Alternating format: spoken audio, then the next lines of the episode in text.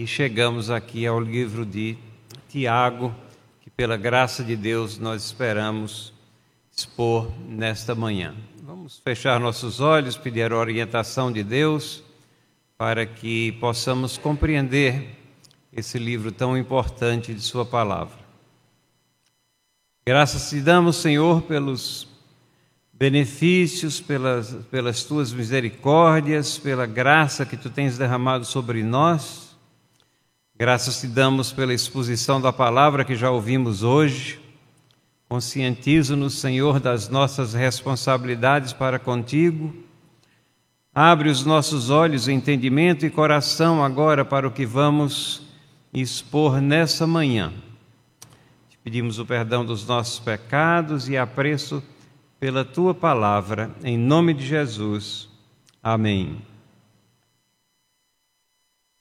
Livro de Tiago, como sempre, é uma introdução, não é uma exposição completa daquilo que o livro ou os livros que têm sido trazidos aqui para entendimento dos irmãos é, contém.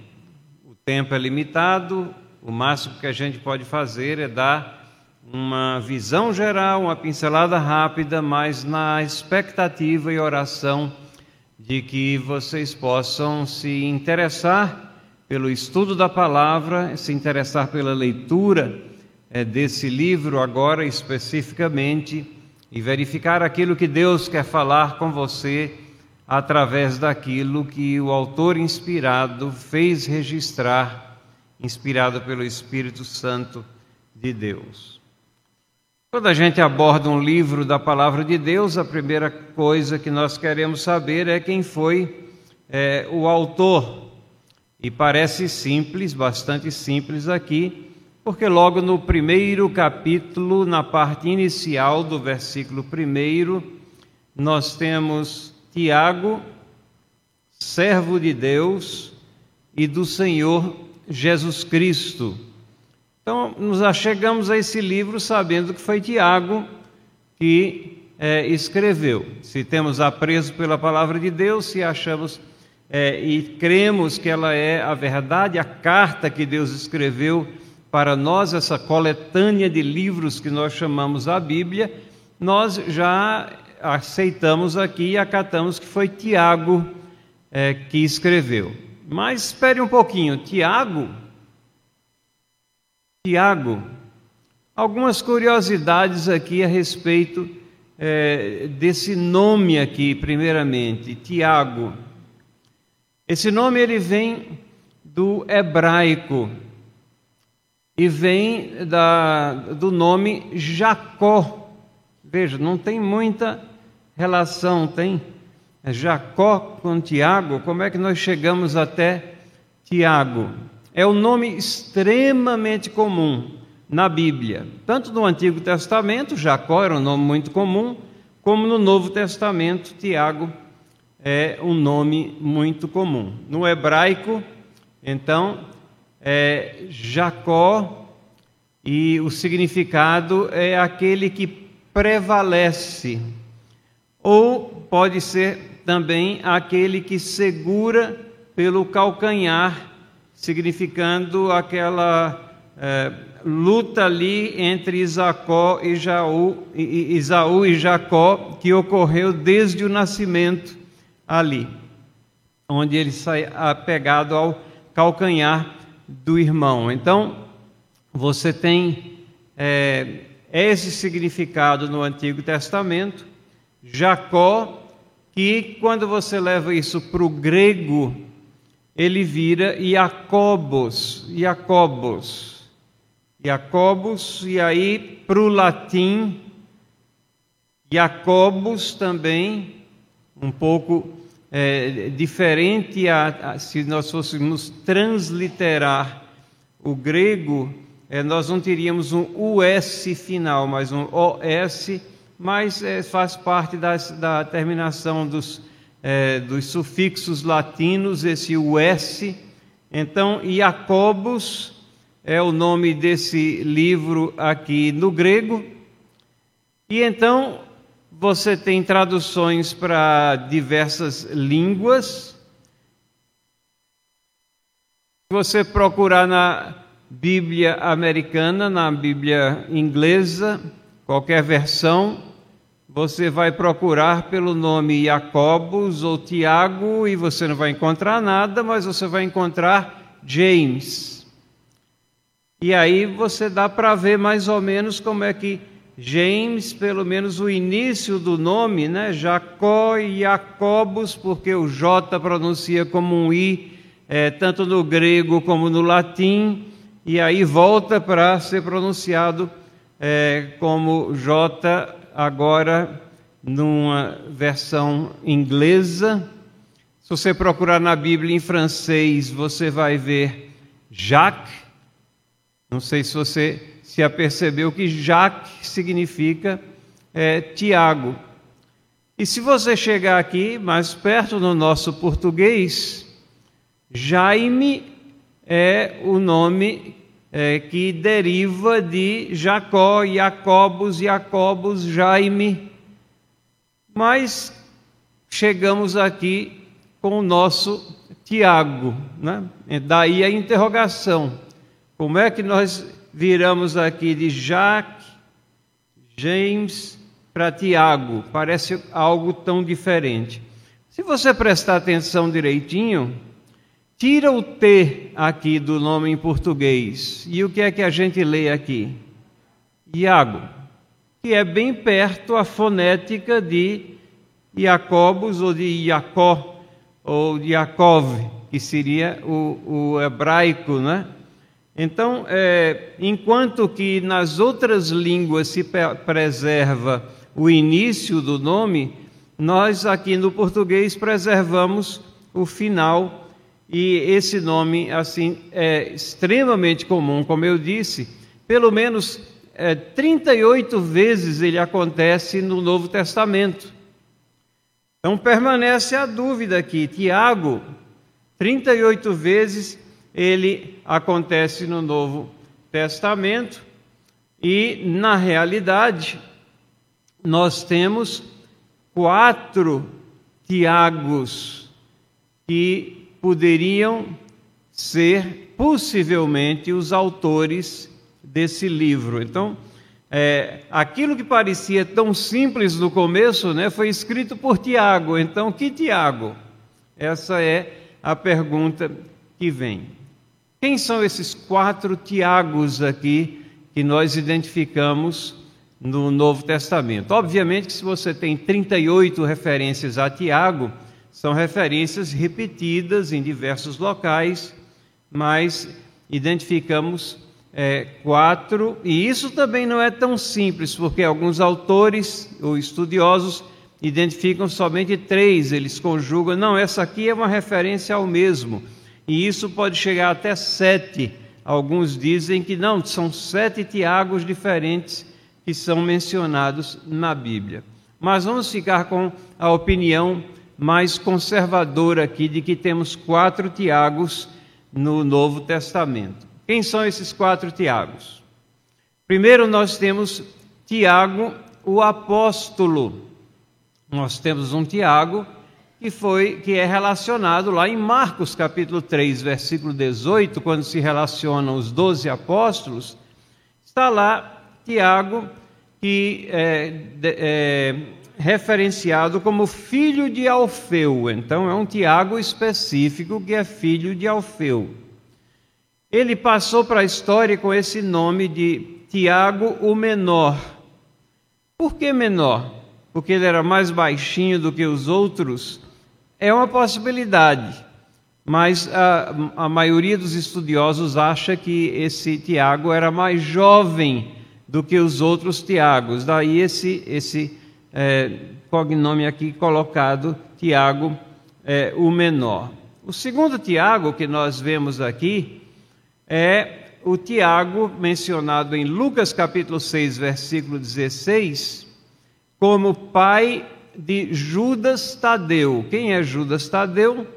Judas Tadeu é um dos apóstolos, que não é o Judas que traiu a Jesus, é é muitas vezes referenciado só como Tadeu, mas o nome completo dele era Judas Tadeu.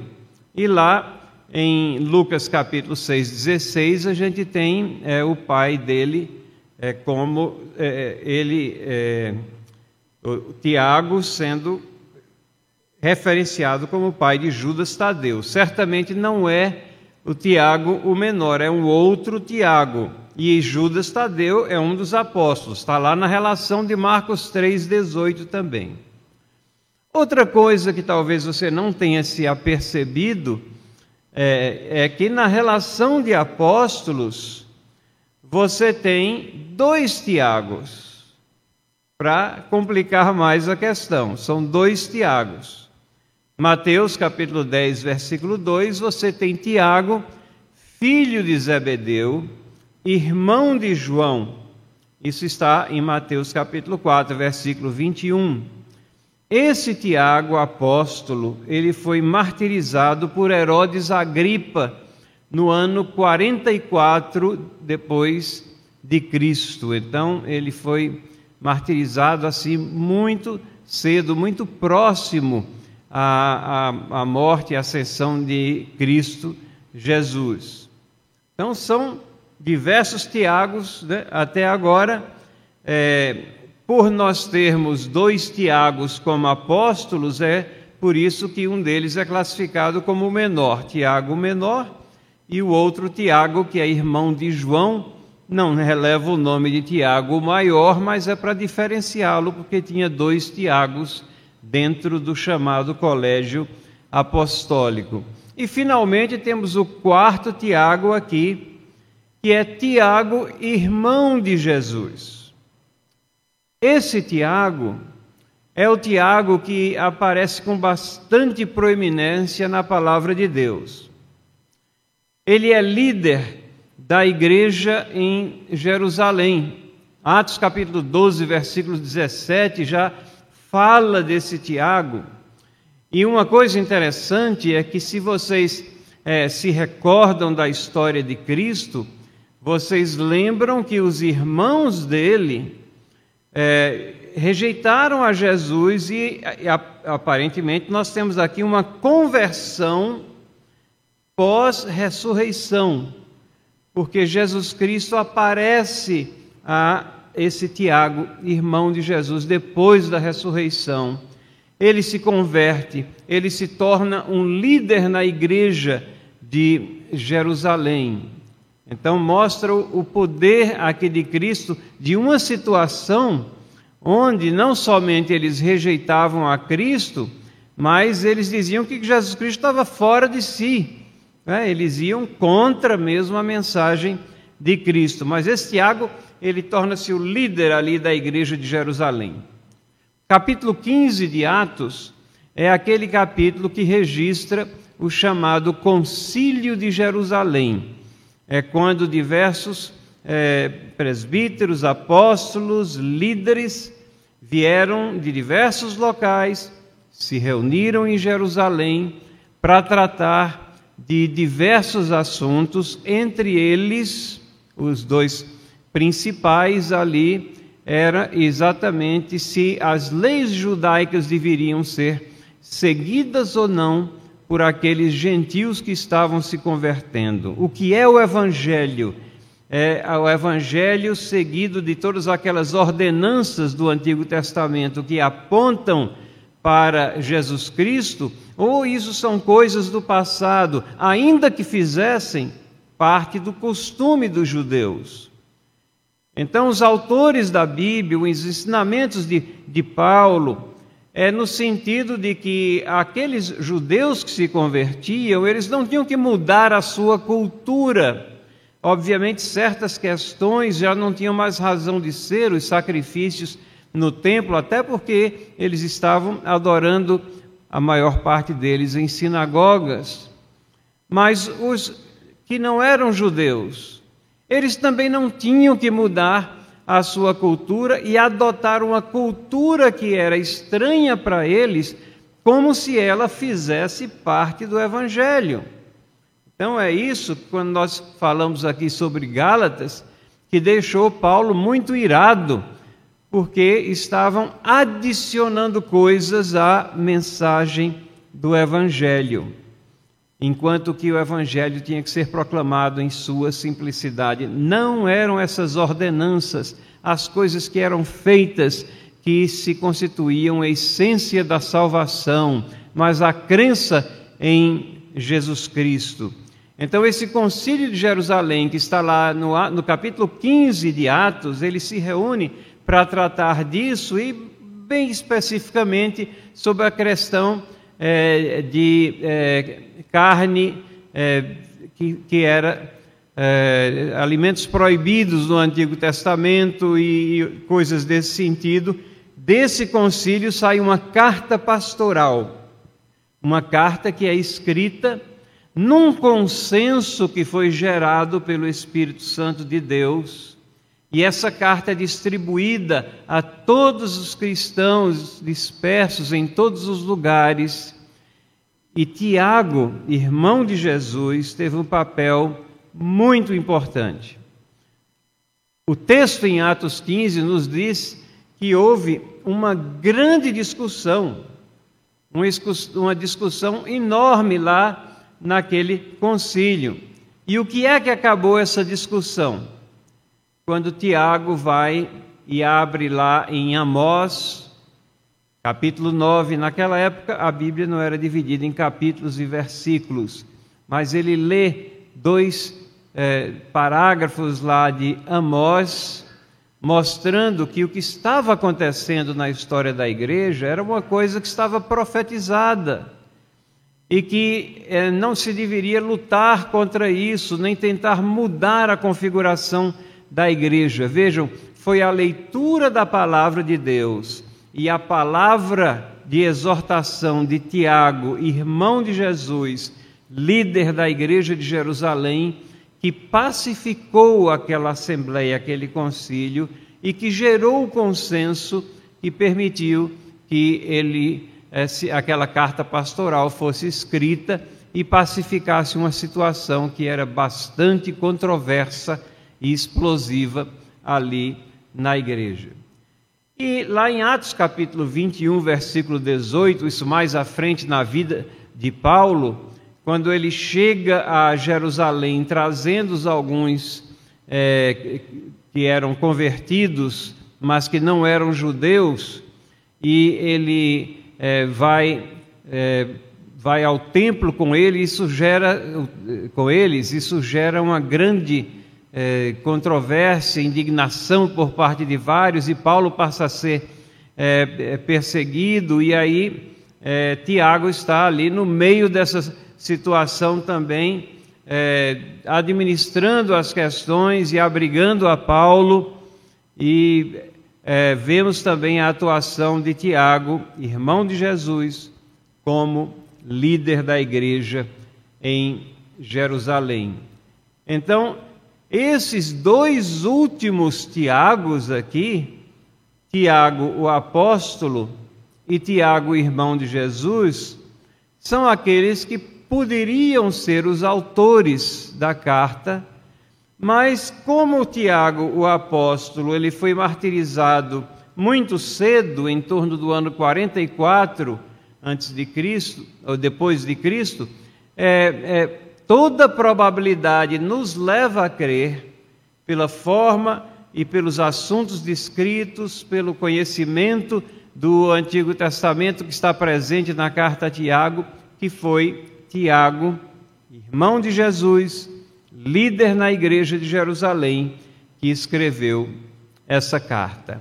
Então, alguma coisa que parecia bem simples, quando a gente começa a dar uma examinada, tem várias possibilidades, mas com cuidado, com paciência, a gente vai afunilando aí as ideias e chegam, chegamos a essa conclusão junto com, obviamente, uma grande maioria daqueles teólogos que são é, conservadores. É lógico que existem aqueles teólogos que, mesmo estando dentro de uma igreja nominalmente é, do campo evangélico, mas que são simplesmente críticos da palavra de Deus, nós temos feito referência a isso repetidamente, eles procuram descaracterizar a autoria. E uma das razões que eles colocam é, é que eles dizem: não, o grego dessa, é, dessa, desse livro aqui, é, escrito por Tiago, ele é um grego muito perfeito, ele é um grego é muito esmerado, é um grego que só iria aparecer nos escritos em torno do primeiro século. Então, é, no final do primeiro século. Então, não pode ter sido nenhum desses Tiagos aqui. É apenas um autor qualquer que se coloca como Tiago. Agora, se você vai descaracterizar a própria afirmação da Bíblia, logo no primeiro versículo, por que é que você teria que confiar no mais que está escrito num livro? Se você coloca as pessoas como é, julgadoras de, de o que deve ou não ser aceita, não, não é bem assim, nem é por aí. A palavra de Deus é palavra inspirada pelo Espírito Santo e se ela afirma alguma coisa, pela fé nós cremos que aquela afirmação é real. Então, Tiago, irmão de Jesus, escreveu essa carta na nossa é, opinião, dentre todos os Tiagos que ali estão. Os leitores iniciais também está no versículo 1, e aqui não tem tanta controvérsia, não. Era a segunda parte do versículo 1. As doze tribos que se encontram na dispersão. As doze tribos que se encontram na dispersão, é, saudações. A carta pode ter sido escrita a judeus que estavam dispersos, mas quando a gente começa a ler a carta, a gente vê que ela também abrange aqueles que estavam sendo convertidos. E essa expressão, as doze tribos dispersas, aqui ela abriga toda a igreja de Cristo que agora se espalha por povos, tribos, raças e nações. Vejam aqui é, no capítulo 11 de Atos, versículo 19, é, uma possível é, ocasião da escrita dessa carta. Nós sabemos que a história de Estevão, ela está lá no capítulo 8 de Atos, 7 e 8, 6 a 8 de Atos. Mas é no capítulo ali, entre o capítulo 7 e o capítulo 8, que nós temos Estevão sendo apedrejado, porque pregava o evangelho, e no capítulo 8 fala-se de uma grande é, perseguição. E aí tem outros relatos, mas quando a gente chega lá no capítulo 11, nós vemos que essa perseguição não foi algo pequeno, mas foi grande ali na igreja de Jerusalém. Então, os que foram dispersos por causa da tribulação que sobreveio a Estevão, lá no capítulo 11, mencionando Estevão, né, que a história dele está do capítulo 6 ao 8, se espalharam até a Fenícia, Chipre e Antioquia. Então, todas aquelas terras ali é, do norte foram é, povoadas pelos crentes fugindo dessa perseguição. Não anunciando a ninguém a palavra, senão somente aos judeus. A igreja está tá no início. Então, judeus procuravam judeus para falar. Isso não é inusitado. O próprio Paulo, quando chegava numa cidade, a primeira coisa que ele fazia era procurar uma sinagoga onde ele expunha é, que o Cristo profetizado no Antigo Testamento é aquele que já havia vindo e morrido e ressuscitado. E ele fazia isso a uma audiência, a um grupo de pessoas que adoravam na sinagoga de judeus. E na sequência, Paulo então ia a outros, mas primeiramente ele se dirigia aos judeus. Esses aqui que estavam fugindo da perseguição, a comunicação era mais em cima é, daqueles que eram judeus, mas na medida em que a igreja vai avançando e o próprio ministério de Paulo, que é chamado apóstolo dos gentios, ele foi para espalhar além dessa fronteira étnica né, dos judeus, para que o evangelho abençoasse como estava profetizado no Antigo Testamento. O texto diz: alguns deles, porém, que eram de Chipre, de Cirene, e que foram até Antioquia, falavam também aos gregos, anunciando-lhes o evangelho do Senhor Jesus. Então, mesmo nessa perseguição, Antioquia tornou-se um centro missionário e tornou-se uma cidade muito importante para a disseminação do evangelho, e foi de lá que Paulo foi saiu para a, as suas viagens, né? E é de lá que ele sai com Barnabé para as suas viagens. Antioquia é um dos locais mais importantes na história do Novo Testamento. Qual foi então a data da escrita, quando nós juntamos todas essas coisas aqui? Nós uh, vemos que a, a, ela deve ter sido escrita entre 45 a 49 é, depois de Cristo. Possivelmente antes do concílio de Jerusalém, que eu falei, porque não há nenhuma menção nela das coisas decididas ali no concílio de Jerusalém mas Tiago, irmão de Jesus, já era um líder lá em Jerusalém. É, não pode ter sido é, por, é, antes de 45, é, porque é mais ou menos nessa data que nós temos essa dispersão ali é, em função da perseguição é, gerada pela pregação de Estevão, que nós encontramos em, relacionada em Atos 11. Então, como o concílio de Jerusalém aconteceu em 49, você tem aqui essa janela no qual há essa carta, essa chamada epístola geral, carta geral ou carta universal. Ela juntamente com primeiro, segundo Pedro e as cartas de João, né? Então, são cartas que não são dirigidas eh, especificamente a uma igreja, mas são dirigidas de forma geral a todos os cristãos. Qual o propósito da carta de Tiago? Os aspectos práticos da vida cristã, a manutenção do testemunho, principalmente porque ela é dirigida àqueles que se encontravam no meio é, pagão, no meio hostil, aonde a pregação ela tinha que se processar não somente pela palavra, mas pelas ações, e deveria haver uma harmonia muito grande entre aquilo que é pregado e aquilo que é praticado. Quando nós entendemos esse propósito, a gente começa a entender um pouco mais essa carta é, de Tiago. Compara-se é, muitas vezes a carta de Tiago ao livro de Provérbios no Antigo Testamento. O livro de Provérbios traz conselhos práticos, admoestações práticas, e o livro de Tiago é bem prático. Ele fala de situações, ele faz exortações, ele faz repreensões também, ele dá direcionamentos. Então, é uma carta bem específica que trata bem da questão da vida cristã na prática do testemunho.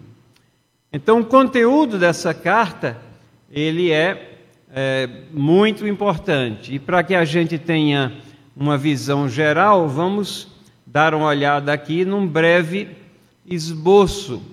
Falar de breve esboço na carta de Tiago é quase que uma contradição, porque, como ela é muito fragmentada, fica difícil você fazer um esboço de, de três pontos, alguma coisa que ajude a lembrar um pouco mais.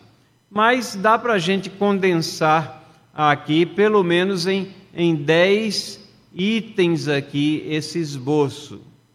A primeira, o primeiro deles é são as saudações, está lá no capítulo 1, versículo 1, que nós já lemos, é quando ele saúda as doze tribos em dispersão e ele faz a sua apresentação. Mas esse capítulo primeiro ele vai sendo aqui dividido, fragmentado em diversos assuntos, né? Vejam, do, cap... do versículo 2 até o 18, Tiago vai falar de provações, provações que o cristão passa. E nada mais apropriado a uma igreja que estava fugindo de perseguições, para que esse fosse um dos primeiros assuntos aqui abordados. E ele fala do propósito das provações, o propósito é para ah, nós, a procedência de onde procedem essas provações, e ele diz que, é, e fala, às vezes ele usa o termo provação, às vezes tentação aqui na nossa tradução, e ele diz que é, as tentações ou as induções ao pecado, elas não vêm de Deus, elas vêm do nosso íntimo, do nosso ser, da nossa natureza é, pecaminosa. Então vejam que, ao mesmo tempo em que ele está dando aqui diretrizes, mas ele tem bastante doutrina por trás de tudo aquilo que ele está colocando, essa questão da natureza pecaminosa humana. E ele fala do propósito de Deus em tudo isso. Deus tem um propósito em todas essas coisas, então é, nós não devemos é, desanimar, nós devemos saber que Ele tem um propósito maior que às vezes nós não enxergamos quando estamos atravessando por diversas é, provações. Ainda no capítulo 1, nós temos os versos finais aqui, aonde é, Tiago vai nos falar da palavra.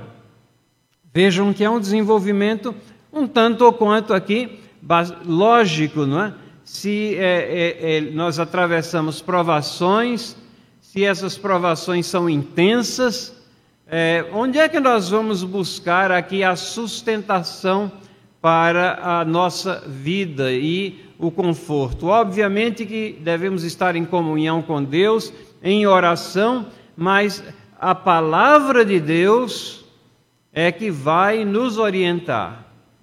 E então, é, é, aqui nesse trecho aqui, que vai do versículo 19 a 27, onde ele diz que nós devemos estar sempre prontos para ouvir prontos para ouvir a palavra de Deus que nos é transmitida, ou a palavra de Deus, quando nós lemos, nós temos que assimilar e não devemos ser somente ouvintes, mas praticantes da palavra. Né? Quantas, é, quantos problemas nós não resolveríamos por antecedência até se seguíssemos isso aqui que Tiago está dizendo que nós devemos ouvir muito mais do que falamos. Nós somos muito rápidos no falar, nós somos é, ávidos para responder alguma coisa. E isso é um dos, uma das questões lá em casa, na minha casa, de vez em quando a minha mulher começa a faz, falar alguma coisa e eu já estou respondendo no meio. Aí ela diz: Deixa eu terminar. Aí lá vem né, a voz da sabedoria, né, e eu tenho é, que deixar, e todos deveriam deixar suas mulheres falarem até compreenderem o que elas estão querendo comunicar, em vez de você chegar às suas é, próprias conclusões. É a sabedoria que está aqui na palavra de Deus, prontos para ouvir. Então, para ouvir a própria palavra de Deus e para ouvir Outras pessoas também que têm experiência, que podem nos aconselhar no caminhar cristão, como é importante isso. É, então, é nesse ponto que é, Tiago aqui se demora para que nós sejamos verdadeiros praticantes da sua palavra. Entrando no capítulo 2, do versículo 1 até o versículo 13, ele vai tratar da questão da parcialidade. A parcialidade. É, e logo aqui, ele começa o capítulo 2: Meus irmãos, é, não tenhais a fé em nosso Senhor Jesus Cristo da glória em acepção de pessoas, ou seja, sendo parciais, fazendo é, diferenças, fazendo discriminação. E são palavras bem é, duras aqui, ele, ele expõe o que é né, a questão aqui dessa parcialidade, dando exemplos.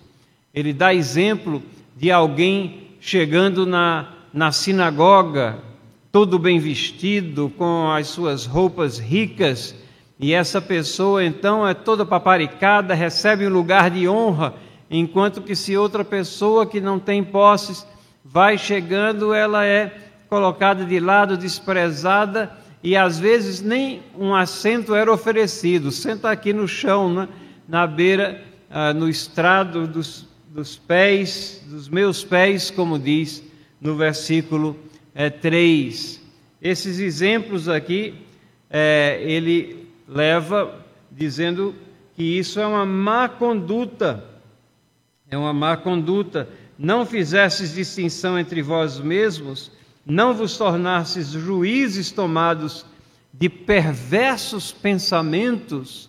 Então, de repente, a, a igreja de Cristo, que é para ser um lugar de harmonia, onde todos nós cultuamos o mesmo Deus, devemos demonstrar amor fraternal, passa a ser um amor qualificado ou estratificado, dependendo da classe, da situação social, e isso daqui não agrada a Deus e ah, Tiago então fala das consequências disso, de que há um juízo que vem de Deus. Versículo 13 diz assim: é, o juízo é sem misericórdia para com aquele que não usou de misericórdia, a misericórdia triunfa sobre o juízo. Até o versículo 13, depois nós temos a questão de fé e obras. Fé e obras é um dos itens, a gente vai se demorar um pouquinho disso mais à frente, mas nesse capítulo 2, versículos 14 até o 16, ele vai é, falar dessa questão de fé, ter fé e não ter obras, e que a justificação é pelas obras. Aí você arregala os olhos. Como a justificação é pelas obras? Lutero fez a reforma em cima da premissa bíblica de que a justificação é pela fé. O que é que está acontecendo aqui? Aguardem um pouquinho que a gente chega lá para esmiuçar um pouco mais essa questão. Depois, no capítulo 3, ele fala da língua, o freio, o orgulho. Também vamos falar um pouquinho sobre isso aqui. E a, a sétima divisão aqui, mundanismo, a causa, a consequência, a cura e as características. Isso tudo no capítulo 4, vers, todo o capítulo 4, que vai do versículo 1 até o versículo é, 17. É, o que é o mundanismo? Né? O mundanismo é você reger a sua vida pelas premissas do mundo, ou é considerar atraentes aquilo que uma sociedade sem Deus lhe coloca à frente como sendo motivação de vida, como sendo aquilo que lhe deve atrair. E depois, no capítulo 5, nós temos a questão de riquezas. Isso aqui também é uma é, indicação de que essa, essa carta nunca poderia ter sido escrita lá para no primeiro século, porque a Jerusalém estava destruída. E aqui ele fala numa situação onde existem é, ricos que é, não são insensíveis à situação daqueles que estão ao redor. Veja o versículo 4, como ele se aproxima de certas admoestações é, que os profetas do Antigo Testamento também faziam aos reis da época. Eis que o salário dos trabalhadores que ceifaram os vossos campos e que por vós foi retido com fraude, está clamando, e os clamores dos ceifeiros penetraram até aos ouvidos do Senhor dos Exércitos. Deus é um Deus de justiça e ele não se compraz na injustiça. Então, nós temos é, que é, ser justos também é, e ser pacientes. Ele trata aqui da questão de ficar se queixando um dos outros é, e nós temos que nos mirar na paciência de Cristo Jesus e também é, juramentos é, que a palavra nossa, isso está em harmonia com o ensinamento de Cristo, obviamente a palavra no, nossa deve ser aquela palavra é, veraz, não precisamos estar jurando por uma coisa ou por outra. E os dois últimos versículos é a décima parte desse esboço, versículos 19 a 20. Meus irmãos, se algum entre vós se desviar da verdade e alguém o converter, sabei que aquele que converte o pecador do seu caminho errado, salvará da morte a alma dele e cobrirá uma multidão de pecados. Então, uma admoestação para nós estarmos sempre intercedendo, procurando é, trazer aqueles que são recalcitrantes, aqueles que são desviados, aqueles que estão é, em caminhos opostos à fé. Dentro dessas divisões todas que nós colocamos aqui, nós temos essa, essa grande controvérsia. Normalmente, o livro de Tiago, essa carta de Tiago, é lembrada por causa dessa controvérsia. Será que Tiago então contradiz o ensino de Paulo? E vocês, para vocês terem uma ideia de como isso tem despertado diversas é, opiniões e pessoas é, bem embasadas na palavra de Deus chegam a, a conclusões às vezes que espantam. Por exemplo, Lutero, Lutero ele não questionava a inspiração de Tiago. Alguns escritos, alguns artigos ou livros que você vai ler vai, vão dizer que Lutero questionou a inspiração de Tiago. Não, ele não questionava a inspiração, mas ele qualificava, ele dizia que Tiago é de pouca utilidade. Ora, quando nós nos lembramos que Lutero estava no bojo da controvérsia de uma justificação por obras, que era aquilo que estava sendo praticado é, na religiosidade do seu tempo, dentro da igreja é, católica, indulgências sendo vendidas, salvação comprada por dinheiro. Então, a, a, impressionou a Lutero aqueles textos que dizem o, o justo viverá pela fé, né? e, e trechos como é, Romanos 3, 28, concluímos, pois, que o homem é justificado pela fé, independentemente das obras da lei. Paulo escreve isso aos Romanos. O que é que nós temos aqui? É fé contra obras?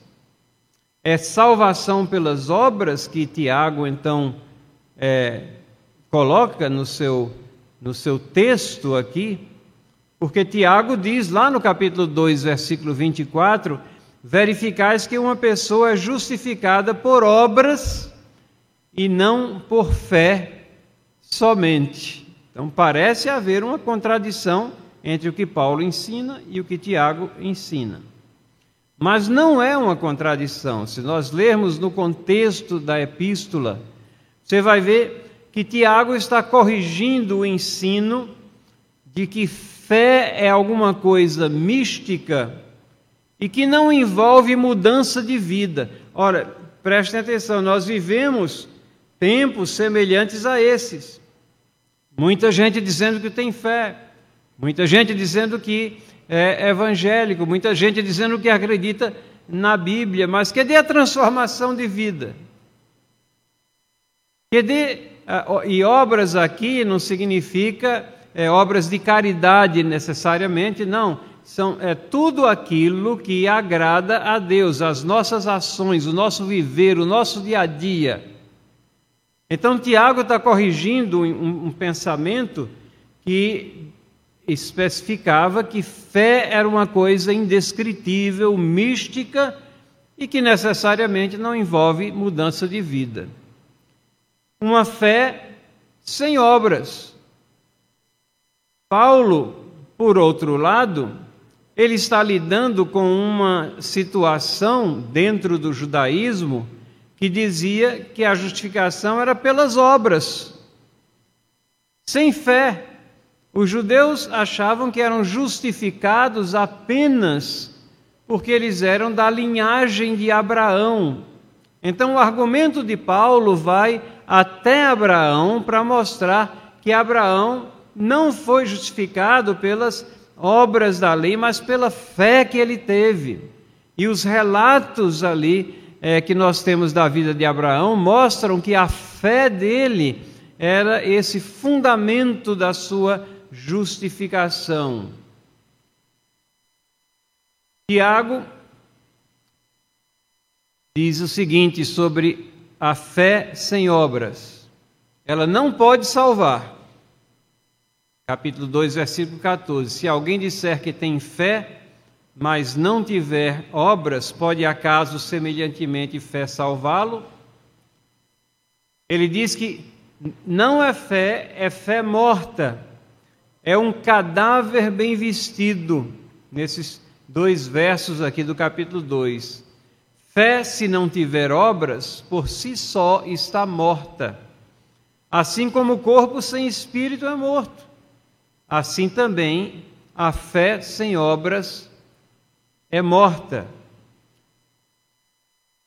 Tiago diz que não se pode evidenciar a crença total uma fé sem obras. Para que você dê evidências de sua fé, você tem que ter obras. Ou seja, a profissão, falar da boca para fora, não traz a certeza das obras.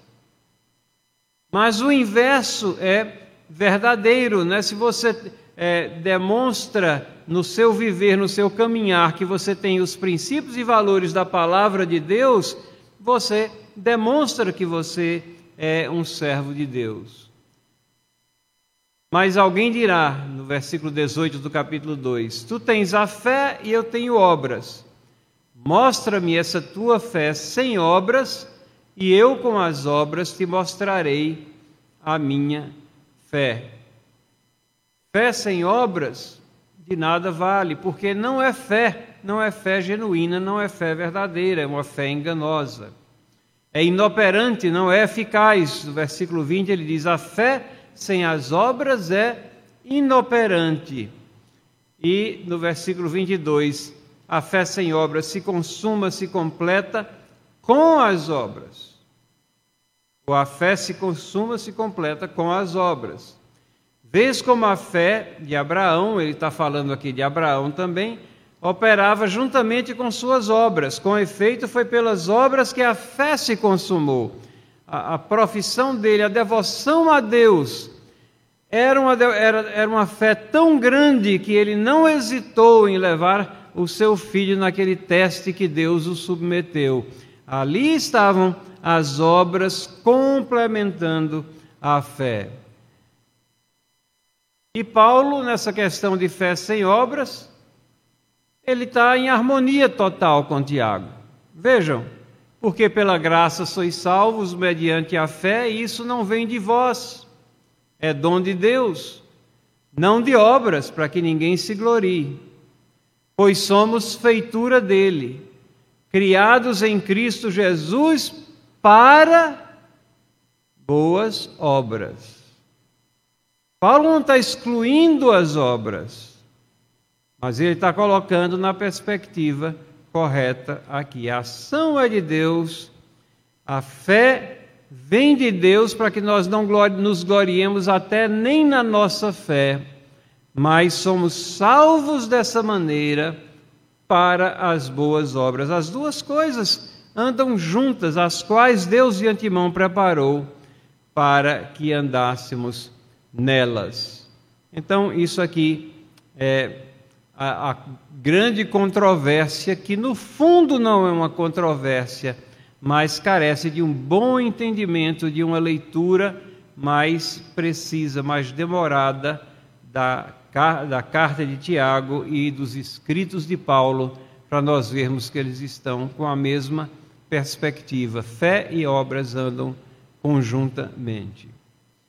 Já caminhando para o encerramento, aqui dois destaques aqui dentro da carta de Tiago. A primeira é a questão do freio. Freio? Sim, o freio na língua. Interessante que ele tem aqui 12 versículos que ele coloca é, admoestações com relação à necessidade de controlar a língua. Veja o que ele escreve aqui.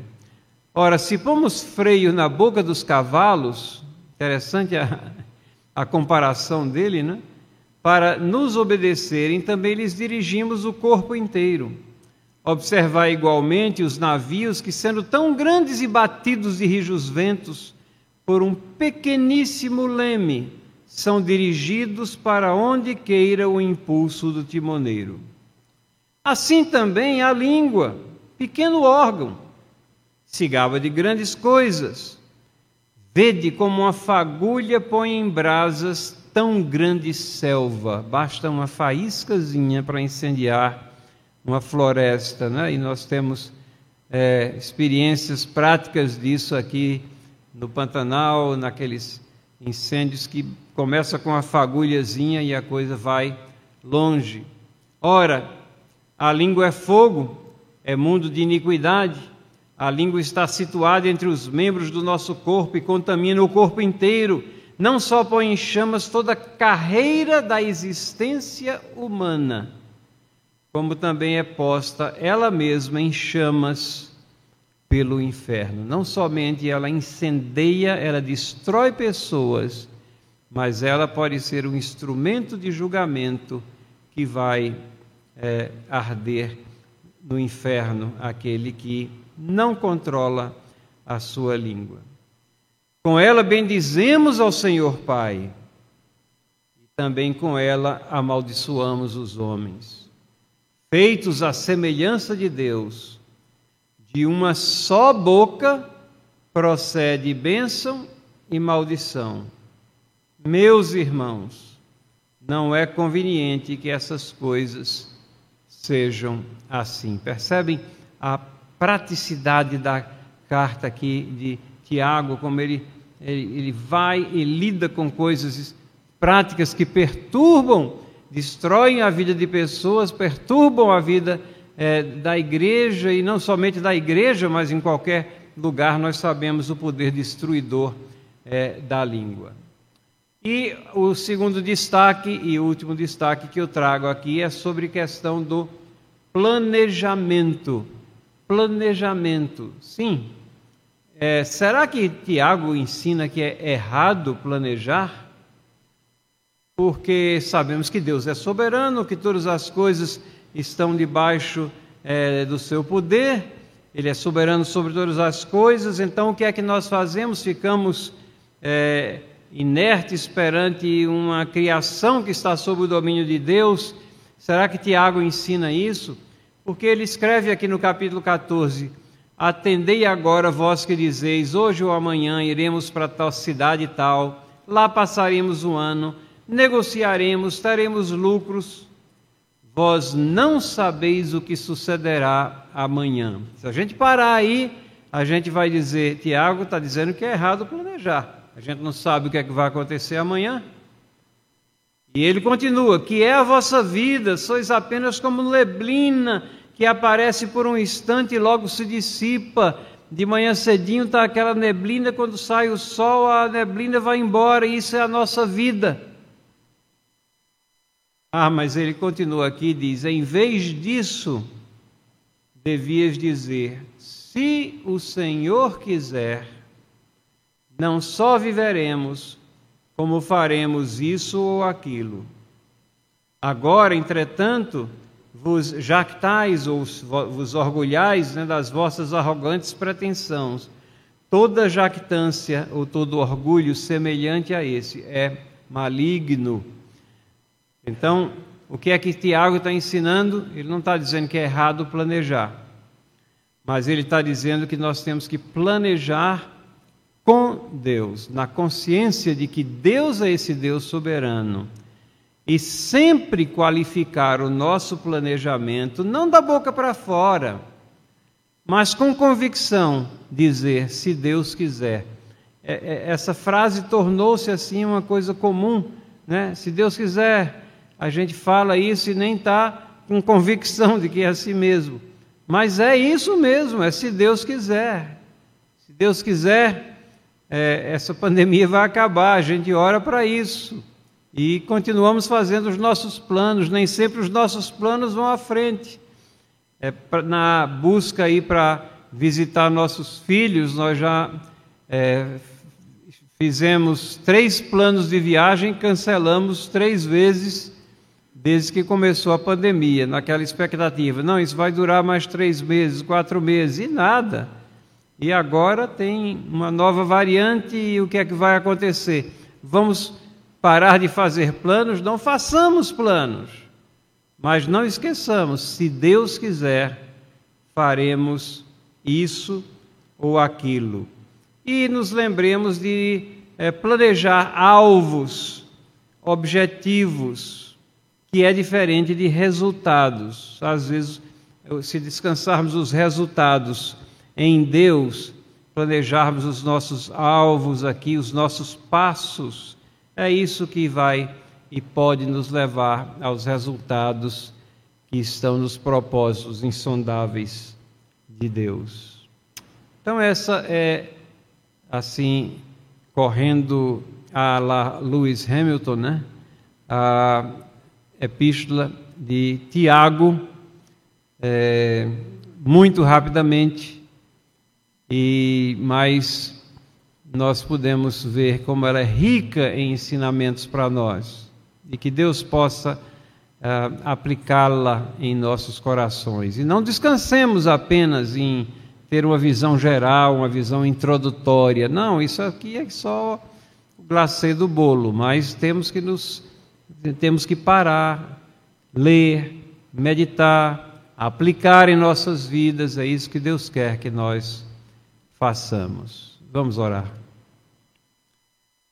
Somos gratos, Senhor, por esses momentos em que podemos nos achegar à tua palavra e ver a riqueza de ensinamentos que ela, que ela contém. Pedimos perdão porque às vezes negligenciamos isso. E agora leva-nos em paz para nossos lares e faze-nos não somente ouvintes, mas praticantes da tua palavra. Em nome de Jesus. Amém.